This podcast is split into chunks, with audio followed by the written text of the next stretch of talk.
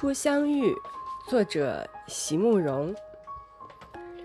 美丽的梦和美丽的诗一样，都是可遇而不可求的，常常在最没能料到的时刻里出现。我喜欢那样的梦，在梦里，一切都可以重新开始，一切都可以慢慢解释。心里甚至还能感觉到，所有被浪费的时光，竟然都能重回时的狂喜和感激。